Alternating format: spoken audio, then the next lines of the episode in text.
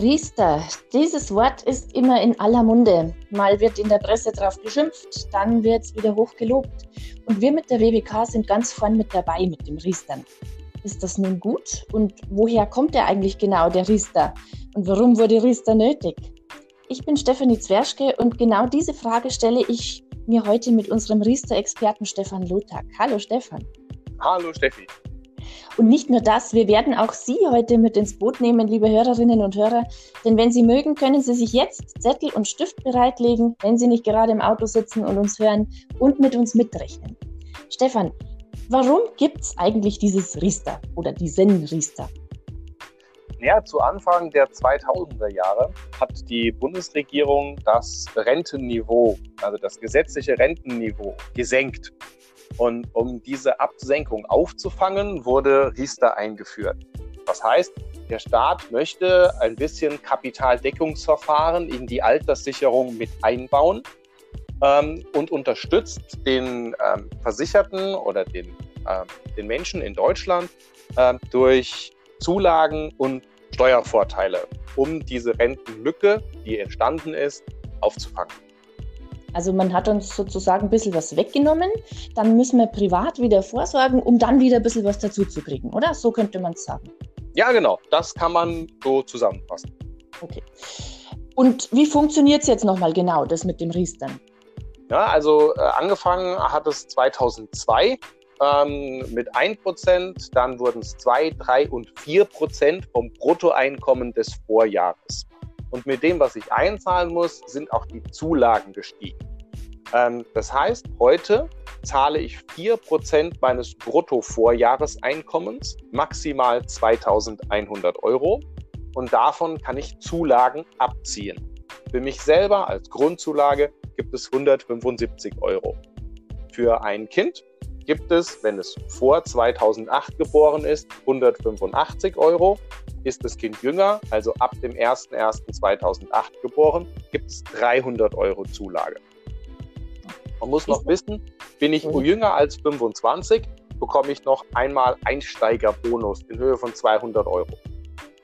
Ist denn dieses 2100 Euro das absolute Maximum, das ich da einzahlen kann?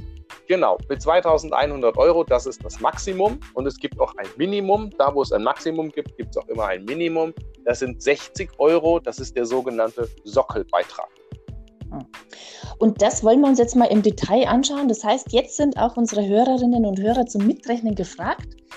Stefan, hast du mal ein Beispiel für uns? Ja, genau. Ich habe ein Beispiel. Ähm, wir nehmen mal ähm, das, was in der Presse auch immer äh, hergenommen wird, eine Familie im mittleren bis niedrigen Einkommenssegment mit Kindern.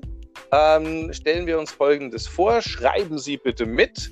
Ähm, der, die Dame ist, die Dame des Hauses geht arbeiten und ähm, verdient 42.000 Euro. Der Vater der Kinder, Ehemann, ist zu Hause und ist äh, Hausmann. Die Dame verdient 42.000. Wir haben drei Kinder und äh, die sind alle nach 2008 geboren. So, jetzt stellt sich die Frage, wie viel müssen die bezahlen und wie viel kriegen sie an Zulage, richtig? Hm. Genau. Und das machen wir jetzt. Also, unsere Kundin hat ein Einkommen von 42.000. Davon 4%. Steffi, wie viel sind denn 4% von 42.000? Du bist gut. Ich habe jetzt meinen Taschenrechner nicht parat. Ich hoffe, die Hörerinnen und Hörer sind da besser vorbereitet. Okay, dann helfe ich dir einfach mal aus. Das sind 1680 Euro. Diese 1680 Euro, das sind die 4%. Und jetzt äh, sagen viele Kunden, oh, das ist aber viel. Das ist ja Wahnsinn. Ja, ja, das stimmt schon, dass das viel ist. Aber der Gesetzgeber kommt ja jetzt und gibt Zulagen dazu. Ja, er nimmt uns vorne was weg und jetzt gibt er uns Zulagen. Jetzt dürfen wir von diesen 1680 Euro die 175 Euro abziehen, die äh, für die Mutter der Kinder ist. Dann dürfen wir für jedes Kind, weil jedes Kind ja nach 2008 geboren ist, jeweils 300 Euro abziehen. Also insgesamt 900 Euro für die Kinder. Und der Ehemann, der zu Hause ist, der nur mittelbar förderberechtigt ist, für den dürfen wir auch nochmal 175 Euro abziehen. Das bedeutet, wir haben insgesamt ähm, wir haben insgesamt einen Beitrag von nur 430 Euro für die Dame des Hauses. Und das im Jahr. Und das im Jahr. Das heißt, wir haben 1250 Euro insgesamt an Zulagen. Das Ganze geht aber nur auf, wenn der Hausmann auch 60 Euro zahlt. Dann sind wir bei einem Familienaufwand von jährlich 490 Euro. Das heißt, aus den 1680 gehen davon gehen 1250 Euro an Zulagen weg. Und dafür muss die Familie 490 Euro tatsächlich aufwenden. 490 Euro pro Jahr.